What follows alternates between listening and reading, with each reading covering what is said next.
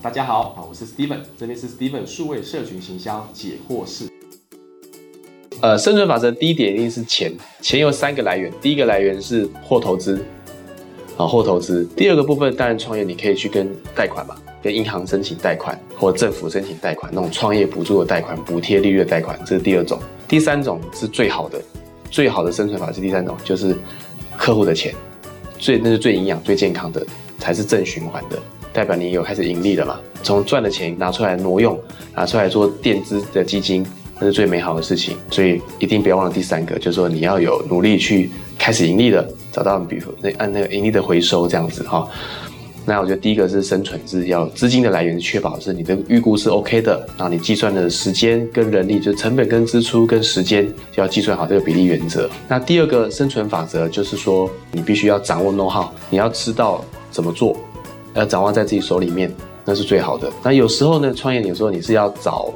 别的人，他是本身是这样专业者来跟你一起合作的，也没有关系。但是我觉得你不要放弃拥有那个 know how，你还是需要把这个过程当中的这些累积要好好学起来。然后这样这样的话，你才有办法做关键的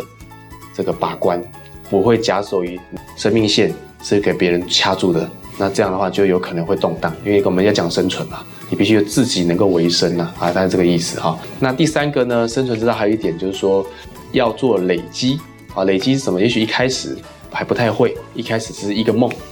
可是别忘了要累积，而且要够快速累积哈，就是快速累积到，比如说一开始慢慢的从零到一铺，好，可是好铺好之后慢慢奠基，因为你不累积，别人也会超越你，所以你要累积，你要奠定。你要生存，所以这些累积的部分包含知识的管理、人员的管理、作品的管理，这些都需要累积好，然后这样你才会慢慢慢慢的去成长。你就像养小朋友啊，有有自己的孩子一样，你要把它累积好，把它养大，把它养壮，或者是种树一样的把树做做起来呢，足以能够乘凉的时候，就是出头天的时候了。好，谢谢。